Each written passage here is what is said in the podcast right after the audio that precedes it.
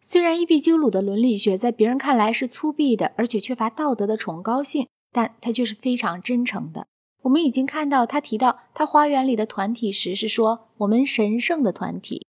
他写过一本论圣洁的书。他具有一个宗教改革者的一切热情。他对人类的苦难一定具有一种强烈的悲悯感情，以及一种不可动摇的信心。只要人们能接受他的哲学，人们的苦难就会大大的减轻。这是一种病弱者的哲学，适用于适应一个几乎已经不可能再有冒险的幸福的世界的。少吃，因为怕消化不良；少喝，因为怕第二天早晨醒不来；避开政治和爱情以及一切感情的生活；不要结婚生子，以免丧失亲人。在你的心灵生活上，要使自己学会观察快乐，而不要观赏痛苦。身体的痛苦显然是一件大坏事，但是如果身体痛苦的很厉害，它就会很短暂。如果他的时间拖得很长，那么就可以靠心灵的训练以及不顾痛苦而只想念幸福的事物的那种习惯来加以忍受。最重要的是要生活得能避免恐惧。正是由于这个避免恐惧的问题，伊壁鸠鲁才被引到了理论哲学。他认为恐惧的两大根源就是宗教与怕死，而这两者又是相关联的。因为宗教鼓励了认为死者不幸的那种见解，所以他就追求一种可以证明神不能干预人事，而灵魂又是随着身体而一起消灭的形而上学。绝大多数的近代人都把宗教想成是一种安慰，但是对于伊壁鸠鲁则恰好相反。超自然对自然过程的干预，在他看来乃是恐怖的一个来源，而灵魂不朽又是对希望能解脱于痛苦的一个致命伤。于是他就创造了一种精巧的学说，要来治疗人们的那些可以激起恐惧的信仰。伊壁鸠鲁是一个唯物论者，但不是一个决定论者。他追随着德谟克利特，相信世界是由原子和虚空构成的，但是他并不像德谟克利特那样相信原子永远是被自然律所完全控制着的。我们知道希腊的必然观原出于宗教，所以他的想法也许是对的，即只要容许。必然性有存在的余地，那么对宗教的攻击就总归是不全面的。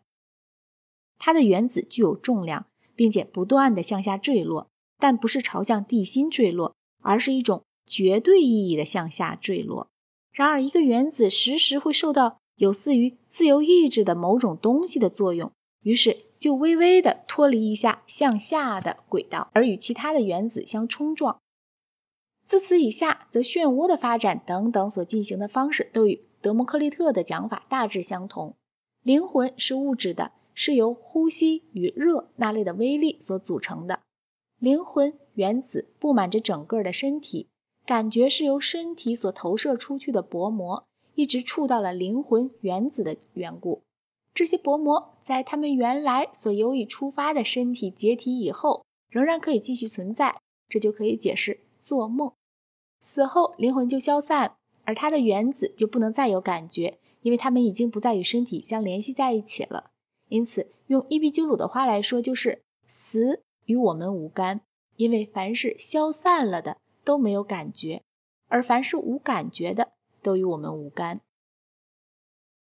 至于神，则伊壁鸠鲁坚决信仰他们存在，否则他就不能解释广泛流行的神的观念的存在了。于是他深信。神自身并不过问我们人世的事情，我们都是遵循伊壁鸠鲁教界的合理的快乐主义者，所以不参与公共事务。政府是一种不必要的费事，他们的生活幸福而美满，所以并不感到政府有诱惑力。当然，通神、占卜以及所有这类的行为，纯粹都是迷信。信仰天命也是迷信，所以并没有任何理由要害怕我们会触惹神的震怒，或者害怕我们死后会在阴间受苦。虽然我们要服从自然的威力，然而我们仍然有自由意志，并且在某些限度之内，我们仍是我们自己命运的主人。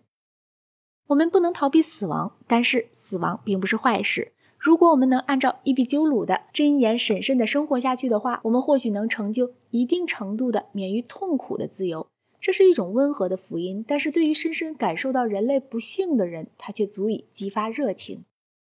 伊壁鸠鲁对于科学本身并不感兴趣，他看重科学，只是因为科学对于迷信所归之于神的作用的种种现象提供了自然主义的解释。当有着好几种可能的自然主义解释时，他主张用不着在其中选择某一种解释。例如，月亮的盈亏就曾有过各式各样的解释，但其中任何一种，只要它不引出神来，就和别的解释是一样的好。至于企图要决定其中哪一种是真的，那就是无意的好奇心了。所以，伊壁鸠鲁派实际上对自然知识并没有做出任何的贡献，也就不足为奇了。由于他们抗议晚期异教徒对于巫术、占星与通神的日益增长的信奉，他们也算是做了有用的事。但他们却和他们的创始人一样，始终都是教条主义的、有局限的，对个人幸福以外的一切事物都没有真正的兴趣。他们能背诵伊壁鸠鲁的教诫，但是在这一学派所存的整个几百年中间，他们并没有对伊壁鸠鲁的教界增加任何新东西。